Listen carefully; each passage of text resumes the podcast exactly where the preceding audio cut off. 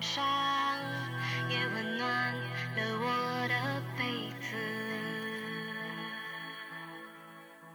其实我们对家的想象有很大一部分其实是和童年或者是你生活当中很美好的部分相关的。我就想到这里还蛮温暖的哎。我之前一直都没有意识到，就是独居之后，你会希望家里有点声音。那一刻，我觉得在家能播我自己的歌单的那一刻，我觉得我自由了。我们播放的不是歌，我们播放是自由女生的灵魂，好吧？我觉得是。我现在就想说，我就想要买我最想买那个，因为我也不知道我什么时候才能住到我心中所说的那个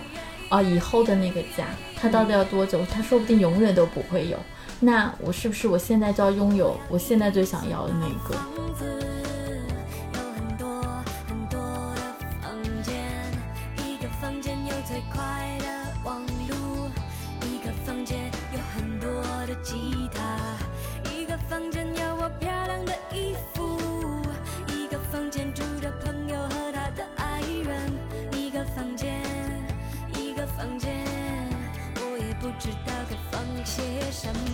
大家好，欢迎收听本期的 Mind the Gap，我是小万，我是小张。嗯，在生活在别处那一期，我们提到了我们想住在一个 Call Me by Your Name 那样子的房子里，一个意大利南部有山有水的房子。但其实呢，我和小张，我们两个人都居住在上海，居住在市中心。我们的楼下有菜市场，步行十五分钟的话，可能会遇到三个便利店。所以其实这才是我们真正的生活和居住环境。那这一期的话，我们就想要坐下来一起聊一聊关于居住这件事情，关于家的问题。嗯，而且因为我们目前都是独居状态嘛，呃，虽然说我的朋友警告过我不要在任何公开场合表示出自己是独居，但是我告诉你们，你们在听这个节目的人，警告不法分子，对我们有那个非常严密的那个安保系统和。什么可视门铃各种东西，对，不要想对我们的图谋不轨。好了，没有人在想这件事情。OK，我们的听众应该都是善良的人们吧？好的，我继续说，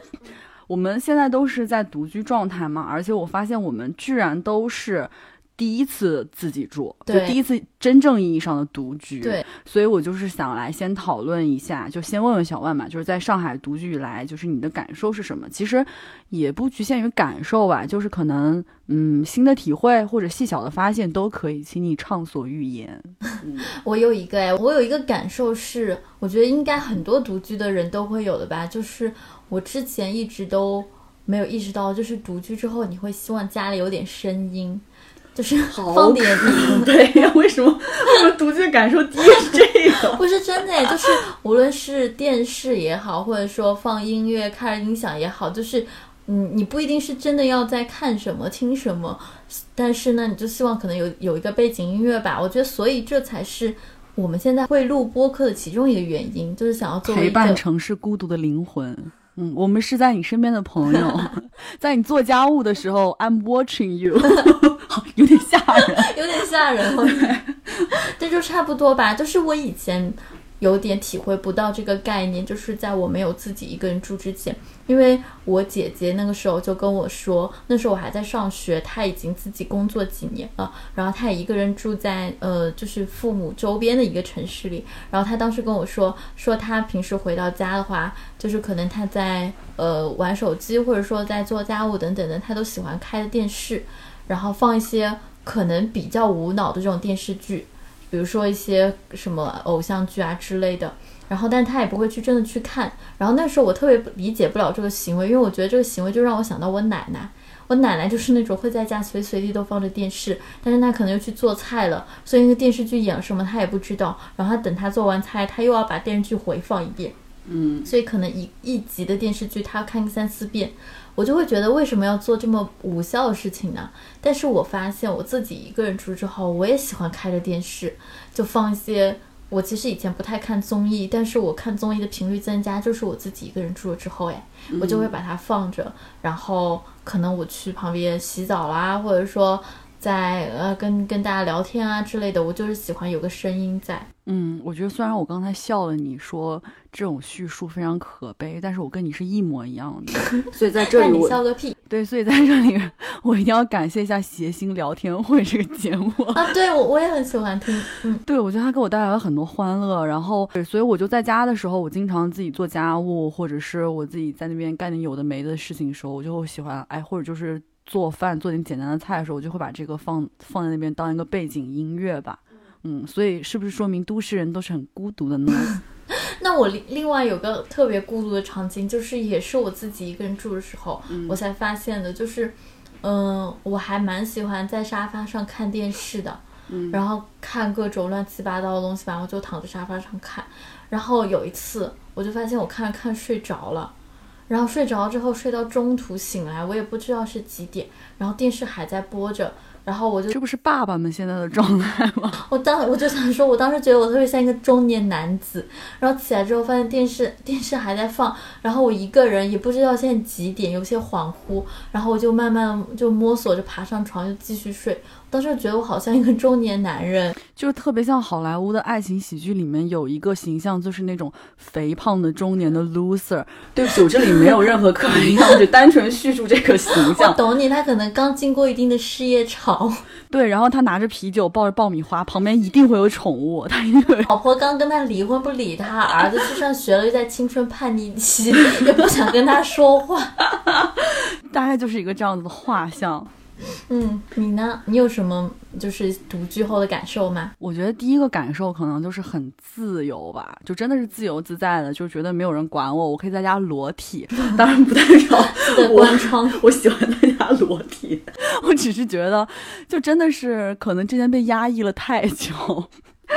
对，但是我后来发现独居也是双刃剑嘛，就是你自由的同时，你可能需要承担的责任会更多。就是比如说现在，我觉得在生活当中可能不太有事情会让你觉得说，OK，我今天不做也 OK。比如说，我会觉得说，哎，和我一起住的 partner，不管这 partner 他是我的室友、朋友还是呃我的恋人之类的，就我以前会觉得说，可能我今天来不及做的事情，他能帮我分担吧，比如说什么倒垃圾啦，或者是可能我今天忘记给植物浇水，他可以帮我浇一下，或者是我忘了带钥匙，我也能进门这种情况。嗯，就是独居之后就不是这这些事情，你都需要时时刻刻记挂在你自己的心间，做一个负担起自己生活的成年人。哎，我我讲到这里，我觉得如果我爸妈现在在听这个节目，他们应该会觉得 unbelievable，就是在他们看来就是一个有手有脚的正常的人类应该做的事情，在我这里居然成为了独居生活之后，我觉得我把它当做双刃剑里面不好的那一面在讲哎。就爸妈觉得这件事情不是顺手的嘛，对吗？没有啊，哎，但是你刚刚讲垃讲到倒垃圾，我觉得就是这样子的。就比如说我现在自己一个人住了之后，然后因为我小区它对那个扔垃圾的时间管理的特别严格，然后所以就导致了我很多时候就是错过，一旦错过扔垃圾的时间，又没有人能够帮我去扔垃圾，我家就堆了特别多垃垃圾，然后。嗯，因为我又不喜欢有湿垃圾在家嘛，所以这真的就是一定程度上规避了我。我有时候晚上想要点夜宵的时候，我就想到，如果这个垃圾，有如果这个夜宵不吃完，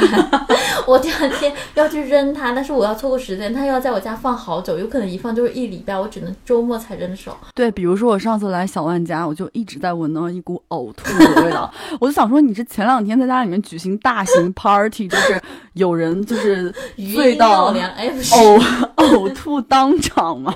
就是难道是有一个这样的场景吗？后来他告诉我不是，是因为他有一个茄子湿垃圾，然后在家里面一直没有赶上扔垃圾的时间。对那个茄子后来就发酵了，经过一定时间的沉淀。然后，所以我现在我自己有个生活小妙招，就是我会把我的湿垃圾实在是扔，就是没时间扔的话，我就会把它拿到公司去扔，这是什么生活小妙招？就是你就不会让它在家里发酵啊，下次就不会有呕吐味的出现了。然后我真的觉得，就是早睡早起、自律的人，真的扔垃圾都比我优秀。太卷了，我觉得还是因为你住这小区，实在对扔垃圾要求太严格了。我真的都是胡乱扔哎。我记得去年我还没有搬到上海来的时候，我不是来你家借住嘛。那几天我也觉得扔垃圾对我来说是一个巨大的负担，因为我那段时间来你这儿又不是说我有工作什么，我可能每天早上也会睡到十点多钟，然后我再去扔垃圾的时候，我就完完美错过那个时间，我就会带着垃圾走几个街区，然后扔到外面的垃圾桶里。你俩为什么会有这么反人类啊？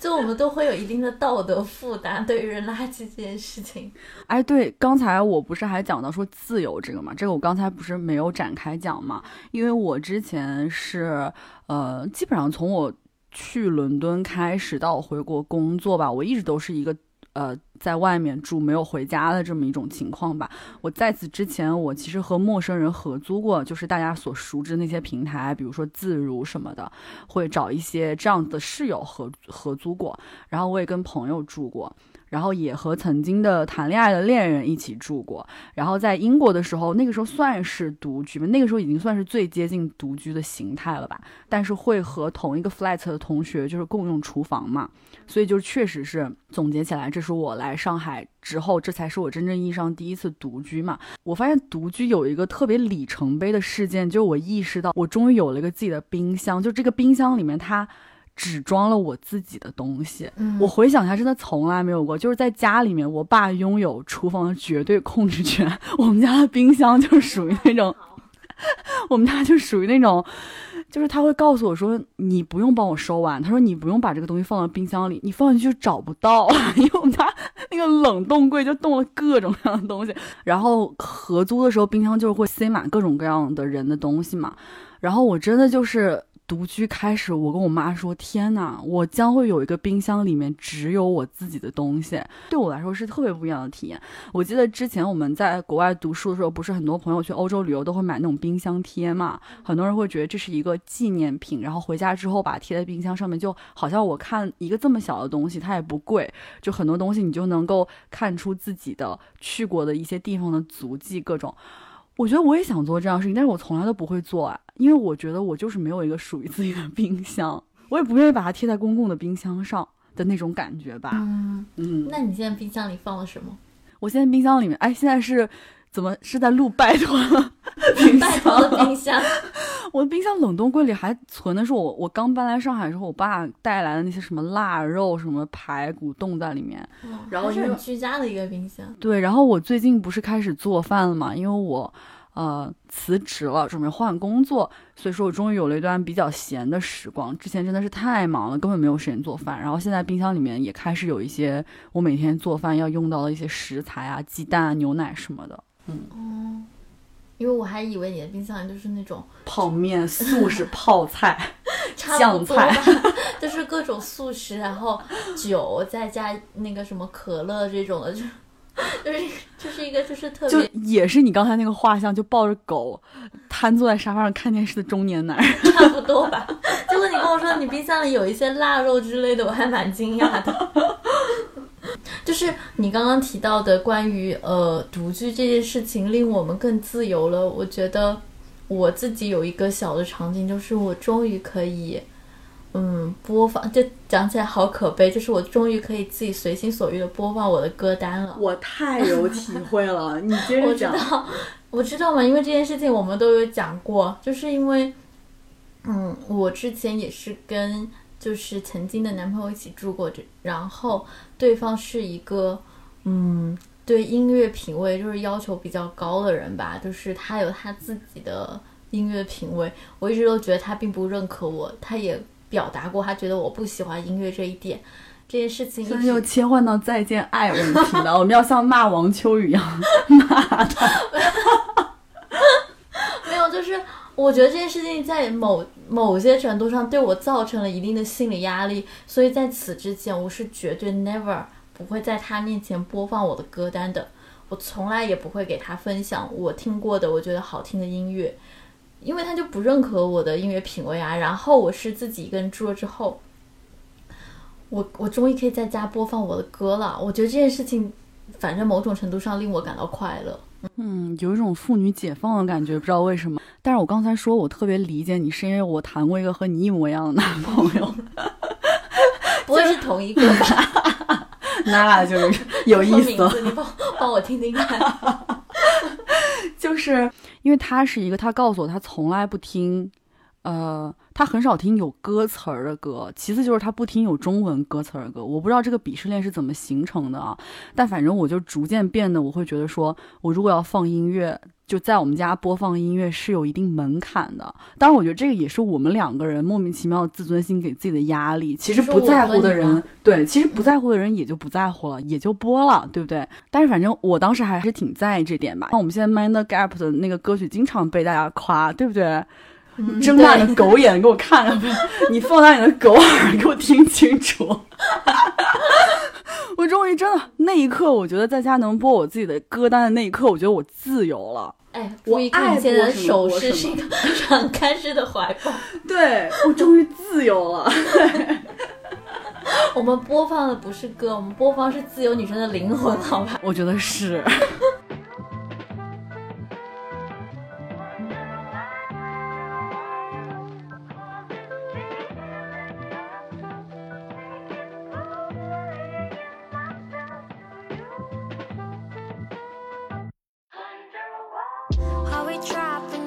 soft times.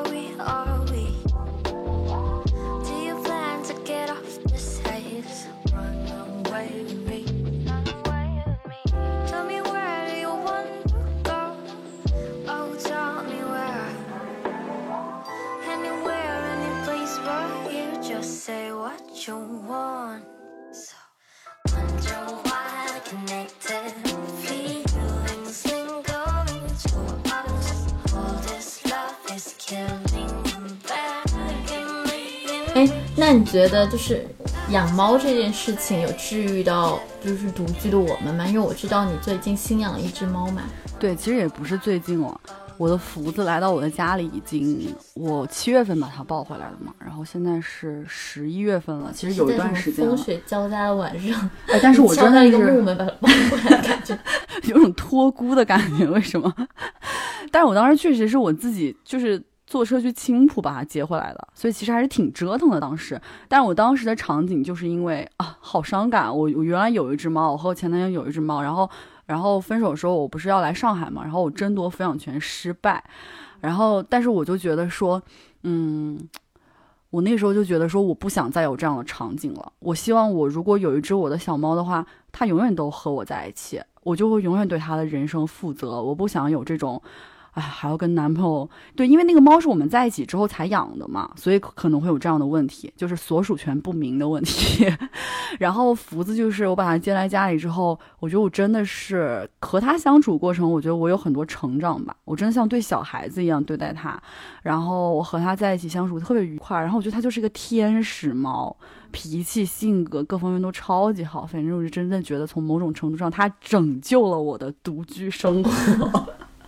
嗯，就是我也养了两只猫，然后我觉得我能理解你的心态吧。我我时常觉得我养的我养猫这件事情的，其实教会我的不是去怎么去养一个小动物，它是它在教你，对不对？对。然后另外一个层面上，它就是一个育儿，真的，它就是一个在教你怎么去对待一个小孩子的这种感觉，对待另外一个小生命，然后。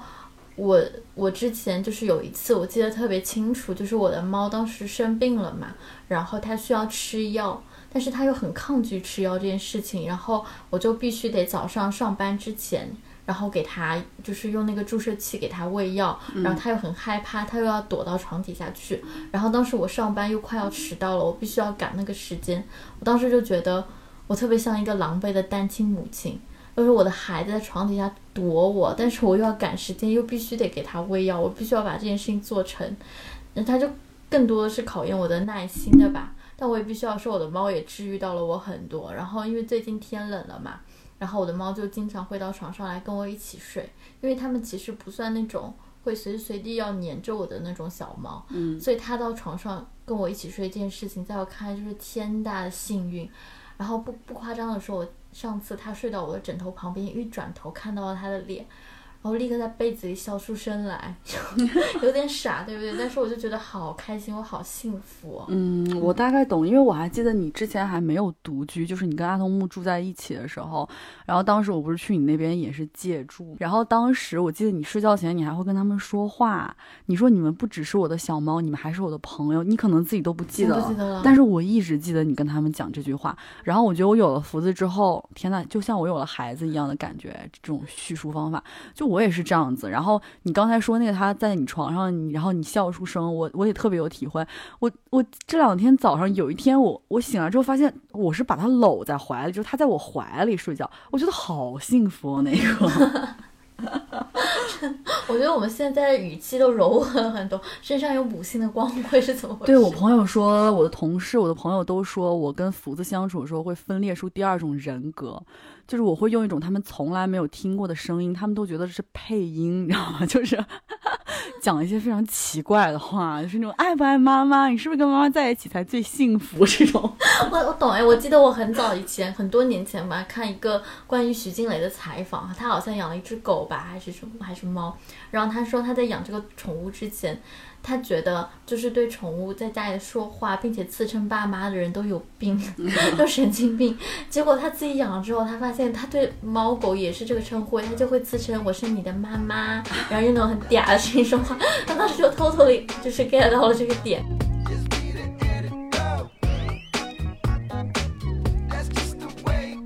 No need to pretend, I just wanna win. Swimming in the bands, feeling love in my skin. I just want a friend that can hold my drink while I bust these moves. Swinging to break the bank with some L's on my records, I be loving a bit. Been falling in lucky, me on top of my shit. I tweak and I twist, grasp a heart in my bliss. Euphoria hits when I see you shake those hips. 哎，那你觉得，呃，因为我们现在都是，呃，在上海租房子嘛，然后一个人住，你觉得租房这件事情会有时候会降低你对家的标准吗？嗯，因为之前不是有一句很流行的话是这样说的吗？说房子是租来的，但生活不是。你觉得你认同吗？我觉得就是我可以理解这句话，其实是鼓励大家任何情况下都要好好生活，然后认真的对待生活嘛。但还是觉得这句话有时候对我来说就是消费主义陷阱。就是，而且我觉得今年可能因为年龄更大了，就是越来越意识到人是需要积蓄去抵御风险的嘛。就说那么在住房上，我是不是需要买那么多东西，锦上添花，以营造出一个好像我内心中完美的家的样子？我现在答案其实 no 哎。就是可能我之前太爱买一些锦上添花的东西，今天意识到这样不 OK。一些仪式感的东西，对吗？对，然后对于刚才的问题，就是说租房这件事情有降低我对家的标准吗？我觉得一定程度上其实还是会的吧。就是你现在，嗯，如果是我租来的房子和我现在是买来的房子，我一定还是有不一样的。我觉得如果是我买来的房子，我肯定就是大刀阔斧的。就是去装饰它或者怎么样吧，但是我现在其实不太敢放手去买家具类的东西，因为就是会觉得，哎，好像总是还会搬的嘛。就是我觉得需要找到理想中的家和便携，就这两件事情的平衡点吧。嗯，我觉得，嗯，我觉得我认同你对于就是比如说我买这个东西，可能要考虑到它是否便携，就是你搬运它可能会有一定的麻烦这一点吧。但是我现在有时候会想说，因为我到上海工作到现在，可能大概三年、三年、四年左右吧，然后一直是租房子嘛，之前跟朋友，然后现在一个人住。然后我觉得有时候我会因为租房子这一点，我比如说想要买一个想要的东西的时候，我就说考虑到我可能之后不久又要搬走，然后我会觉得说。好像现在买有一点麻烦，那我就会有一个想法在心里告诉我说，那如果之后我住到一个可能更稳定一点的房子，或者说我自己的房子的时候，我再来买这个东西好了。但是我现在发现的一点是，我会因为这个想法而买了很多我最想要的那个东西的替代品。哦我一直就是在买一些替代品，但是代替品是永远没有办法拔草的。对，就是替代品这件事情，就是所谓的平替吧，在我看来，就是其实可能某些时候是最不必要的东西，因为我始终还是想要最想要的那个东西。嗯嗯，所以我现在就想说，是否在当然说要考虑到便捷度这一点，比如说床这种东西很难，但是我想说，从某些可能可以移动的东西上，我我现在就想说，我就想要买我最想买那个，因为我也不知道我什么时候才能住到我心中所所说的那个哦，以后的那个家，它到底要多久？它说不定永远都不会有。那我是不是我现在就要拥有我现在最想要的那个？有时候我现在会会这么想了，有时候。嗯我之前应该也有跟你聊过，呃，如果是我自己的家的话，我可能觉得说我去哪儿旅游，我都想买一些纪念品，就真的很好看的东西，哪怕是一块很大的地毯，我会跋山涉水把它背回来。但因为现在是租的房子，而且真的是，你有没有算过你？来到上海之后，你搬过几次家？其实我觉得大家都搬过不少次。租房这个东西实在是不可控性太多了，比如说。可能房东无理的突如其来的涨价，或者甚至你会面对，就是房东他突然说，哎，这个房子我可能要给我孩子做婚房啊，我可能就要卖掉，或者是怎么样，孩子要结婚之类的事情吧。反正总不能如愿吧。呃，但是美好的期望是我希望下一个租的房子我能在里面住的久一点。我觉得这样的话，我可能也会，嗯，更加去一点一点在细节上更加完善我自己的生活吧。嗯，那你觉得，呃？比如说，不管是租房，或者说是你自己的房子，好了，你你希望，你觉得家里最不可或缺的东西是什么呀？我觉得家里最不可或缺的东西，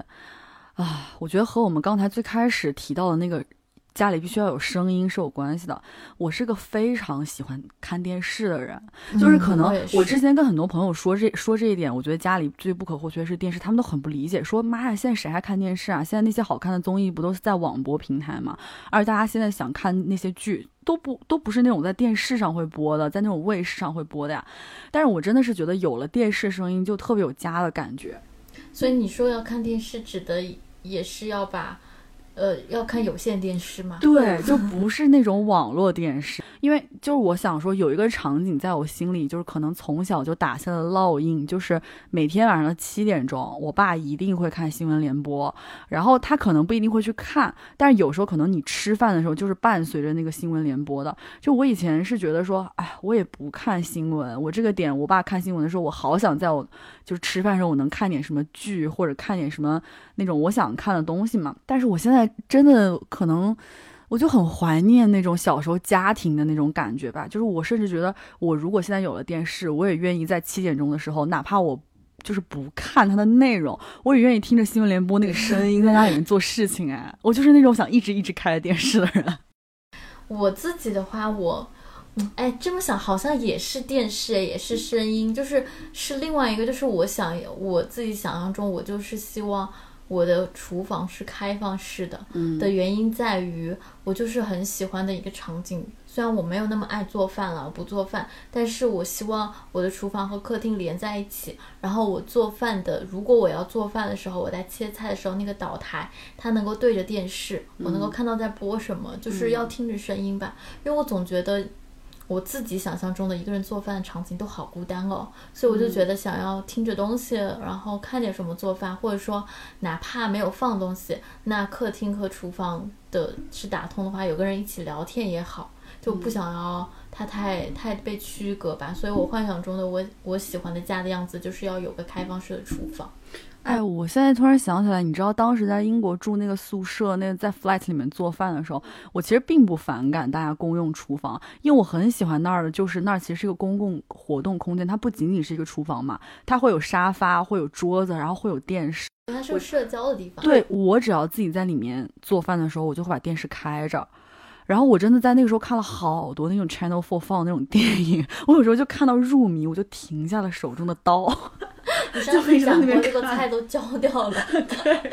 就是会有这样的时候。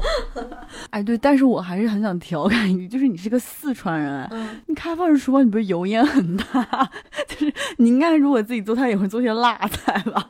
对啊，这一点就是我之前跟我爸妈讲嘛，我说我想要开放式的厨房的时候。我爸妈都觉得，就是这个东西在我们家肯定不行，我们家就是 要要大炒特炒，然后油烟很重。对，你知道我有一个朋友现在在广东生活，但他父母是四川人嘛，然后他老婆是广东人。他他第一次带他父母去广东的时候，就带他们吃那个白切鸡，然后他父母打包回去，第二天把它炒成了辣子鸡。蛮蛮好笑的。哎，不过就是确实是你现在打开我的冰箱吧，就是作为一个不做饭的人，但我冰箱里有好几罐辣椒，就是有辣椒油和辣椒豆瓣这种嗯各种的，都是我爸妈寄给我的。就是做饭那方，哎，不是，但是别人对我们的印象就是饭里有辣椒，我想说不是这样子的，就是菜里带点辣椒。反正我爸妈给我寄了好多辣椒来。嗯，好，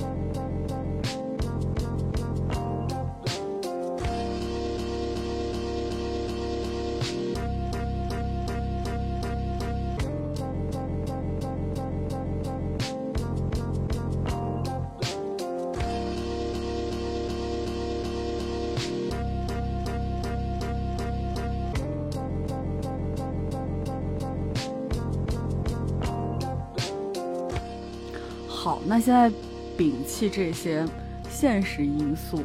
摒弃这些啊，我我们好像两个坐在那种家徒四壁的家里面，卖火柴的小女孩就划一根火柴，看到未来家的样子。对，现在我们就要开始划火柴，就是如果不考虑。一些现实因素的话，你理想当中的家是什么样的？或者说有没有那种，比如说影视剧里面，你觉得谁的家是你觉得最完美的？你你印象当中对家的那种想象的？我有哎，我有个现成的小家，我想拎包入住的，就是那个《老友记》里面莫妮卡的家，我就谁不想住在他家？哎，但是我有一点不想的呀，什么？就是我受不了。就是如果说有一个像 Joey 那样的朋友，他就是随时随地会进来，随便开我的冰箱，我觉得时间长了还是不行哎。我觉得这可能就是我不能成为 Monica 的原因吧。把冰箱锁起来，密码锁。哎，不是，我觉得某种程度上是我想住在 Monica 的家，是因为谁不想是一个二十五岁，永远二十五岁的，然后纽约年轻人啊，然后就。呃很矫情的话说，就是你的朋友和爱人就住在你的隔壁，你就随时随地都能见到他这句话。真的很被被用的烂大街，但，但确实是一种理，想，对啊，对啊，就是我觉得他的家，就像上次我跟你讲说，我我说我喜欢看《老友记》，然后是跟现实接轨，但你觉得其实某种程度上这才是一个乌托邦嘛？对我觉得就是这样子吧。嗯嗯而且他的家，说回他的家，我觉得莫妮卡家就是我很喜欢，因为我我比较喜欢彩色嘛，所以我喜欢家里都是有各种颜色的。嗯然后我就特别喜欢他那个紫色的门，然后门上挂了一个黄色的一个呃相框，类似相框的东西吧，就是把他那个猫眼圈起来。然后他的厨房的那个叫什么橱柜下面的颜色是蓝色，就是有很多撞色在，然后。包括他家的整个格局都是我喜欢的，以及我们刚刚有讲过，他家有巨大的窗户，那个我好喜欢那个时候看到那个丑裸男，对对面的裸男，还能伸个杆子去戳他，但我没有想要戳他了，我也不想看裸男，但是就是有个窗户，然后能够坐在那边，然后看着下雪，然后看着四季变换，我都觉得很好。嗯，而且他那个窗户一直在我心里就是一个完美的过圣诞节的一个场景。对对对，哎，那我刚刚想问你，你说到 Joey，然后那我想问，假如说之后你自己住的话，你会给我在你的家里放一个 Joey 的房间吗？你知道最后莫妮卡搬走之后，我会，我一直就觉得，如果我朋友能够给我留个房也挺好的。假如说我离婚了，然后各种比如说情场失意，能够在朋友家坐一坐，他给我倒杯热茶，哎，我这辈子也能过了就。这是这是一定的，就是我撑你。就是我还记得我刚搬来上海的时候，我就跟宋静说，我说我来了，你现在就有一个 backup 了，就是如果说你跟你男朋友吵架。你觉得你们俩在那个小空间里面，你不想待在那个地方的时候，你就随时可以来我这儿。我透露一下，他真的做过这种事情啊！他真的有一天夜里给我打电话，不行，我就是要来你家。哎，不是，通常场景是人家就是刚要走，然后发现和好了，就是留你一个人傻逼吗？我在那边就是紧锣密鼓的收拾房间。我还有一个关于家的想象，哎，就是。嗯嗯，我其实一直蛮想住在一条小河边的，然后就是比如说我周末还有什么时候我散步的时候，可以在那个河边走走，然后听听歌什么的。然后我的房子里有窗，我推开窗就能看到植被，看到这条小河。嗯，就我一直幻想的一个关于理想中家的一个地理位置吧，差不多就是这样子的。嗯，那我觉得如果在上海实现的话也很简单啊，毕竟苏州河很长。我觉得苏州河沿线的楼盘都是你下一步可以考虑的这个这个目标，对不对？现在就可以告诉那个中介，就是我要苏州的苏州河沿线一带。对我，我其实后来就是我自己，就是刚刚说到这几个关键词的时候，我突然就是意识到了一点吧，就是这个房子其实就是我小时候家的样子。嗯我小时候我有记忆以来，我出生的那个家就长这个样子，旁边是条河，然后我推开窗，我们家住三楼，然后外面是一排高大的银杏树，然后秋天时候就会落满了银杏。然后我妈经常去上班，走的比我早，然后我暑假的时候我就会偷偷的，他一下楼我就躲在那个窗户那里看他，然后看他离开的身影。嗯，哎，我这么说，我想起来，我刚才不也说我想要有台电视，就是因为小时候家里面的那种家庭氛围，就是通过七点钟要一起看新闻联播构建出来的。那我发现，其实我们对家的想象有很大一部分其实是和童年或者是你生活当中很美好的部分相关的。我就想到这里还蛮温暖的，哎，嗯我觉得还有一点伤感，因为那个房子是我经常梦见的一个场景，但是我知道那栋楼都早就被拆了，我再也回不去了。嗯。可能就是我小时候吧。你呢？你想象中的家长什么样子呀？觉得就是如果说影视剧的话，我也有一个现成的家，我可以拎包入住的，就是那个《欲望都市》里面 Carrie 的那个单身公寓，就是不是他跟那个 Mr. Big 结婚之后他们共同那个很华丽的家，就是他那个小小的单身公寓。然后我觉得它并不大，然后多数时间其实它并不是很井井有条，因为大家知道 Carrie 人设就是很爱买东西、买衣服嘛，他是时装精这样子。就相反，他家里面其实东西很多，然后就是是杂，很就甚至有时候会让你觉得有一些乱吧，但是我觉得很温馨。然后我最喜欢的是它有一个窗户，呃，然后那个窗户下面是一个书桌。我一直对理想的我我的住所里面就是我一定要有一个书桌，然后这个书桌它是对着窗户的。就像你刚才说，就是可以看见 丑裸男的那个窗户一样，就感觉我印象当中看《欲望都市》的时候，就感觉 Carrie 就是那种他也会在那边写作，因为他是一个那个作家嘛，然后他也会在那个。窗前见证那个四季的变化，就是下雪啊、下雨啊。然后他还有一个衣帽间嘛，不是那种特别富丽堂皇，然后特别就是奢华规整的那种，其实就是 Carrie 的那个床的位置，然后通向他洗手间的一个狭长的走廊吧。但是我觉得看过《欲望都市》的人都知道，他在那里有非常美好的时光，就他在那个衣帽间里面有非常多很美好的时刻。我觉得这是一个我对于自己的。家的想象吧，真的就是它不需要太大，它不需要很华丽，但是我希望它很私密、很温馨。嗯嗯，就是自己的一个小空间。就是你发现了吗？就是我们刚刚讲的，到现在就是关于我们对家的构想和我们的一些描述中，其实我们的状态都是一个人哎。我知道这件事情肯定跟我们当下的生活状态有关，嗯，对，但是。嗯，好像我们确实，我们对未来的描述都是自己。你知道，你这个说的，我突然想起来，我大学的时候有一门课是那种大家都很烦去上，但是它又是涉及到你学分的那种，就是那种大课，好几个班在一起上，就是什么就业指导吧。然后我记得当时那个老师还在那个课上说说好，大家现在根据我的步骤来，你们就是先闭上眼睛，然后根据我的这个语音提示，你们去想象我所描述的画面，就是说如果说是十年之后。然后你的生活状态，从你早上开始一睁眼，你会看到一个怎样的家、怎样的房间、怎样的布局，然后你这一天里面会干什么？然后我印象当中，我那个时候，我肯定是住在，就比方说上海这样的都市里面的一个高层的公寓里面，然后我的家就装修的很简单，然后也不大，但是就是一个非常现代化的家。然后，但是我就突然意识到说，这一天当中没有别人啊。就是没有，就是在家生活的场景里面没有第二个人哎，就你是完美的一天里没有别人。对，我就想这到底是为什么？哎，我们天天就是觉得说，我们也觉得说不排斥婚姻，还是蛮想结婚的。我们真的想呢？真的，为什么我们对未来的构想里面就是一个人？嗯。哎，但是有没有可能我们之后，你就是虽然我知道我们现在在工作嘛，但是万一有一天我们不需要做一个非要固定地点的工作的话，你觉得我们俩有可能一起搬到乡下去，然后在一个大 house 里，然后买一辆车，然后我们周末的时候可能去什么 Costco 之类的地方进行一些家庭装的大采购，买个家庭装的薯片、家庭装的可乐，然后再一起回家吗？你这个这是我完全不同的生活状态。你这个意思是下辈子就我俩一起过了呗？疯狂暗示你，刚才问你家里有没有我房子，哎，但是我一直是觉得这是一种特别理想的模式，我就是很想跟朋友住在一起的。就我觉得大家如果有恋爱就去谈啊，也不碍事啊，但是就是，嗯，不要结婚，没有没有没有，不是，就是我我想过的，因为特别是在上海，你在都市生活，你被卷的特别厉害的时候，你当然会想象说，你如果你为什么不搬到什么青浦、松江那种郊区去，我们以很便宜的价格租到一个很大的房子，然后我们两个人就是，呃。买个二手车，然后这个钱对半分。如果我们俩有一天散伙了，就车卖掉，卖多少我们俩就平分，然后我们就过那样的生活，我觉得也很好呀。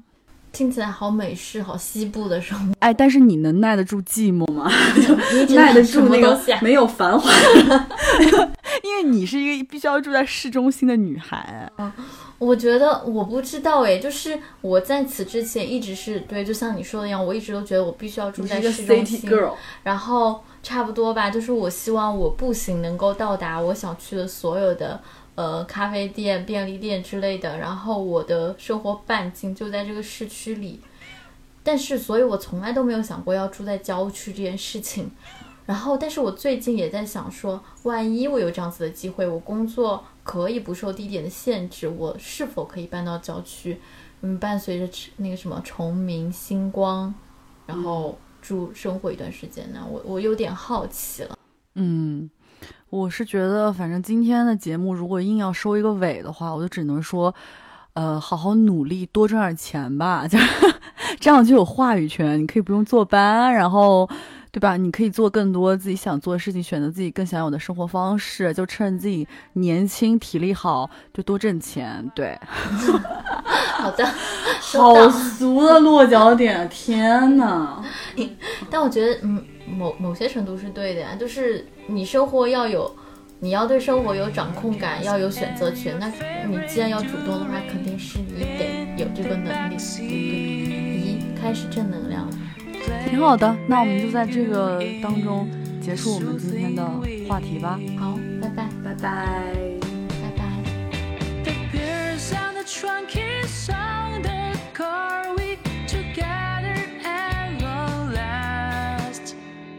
and still have some sweet chords on guitar.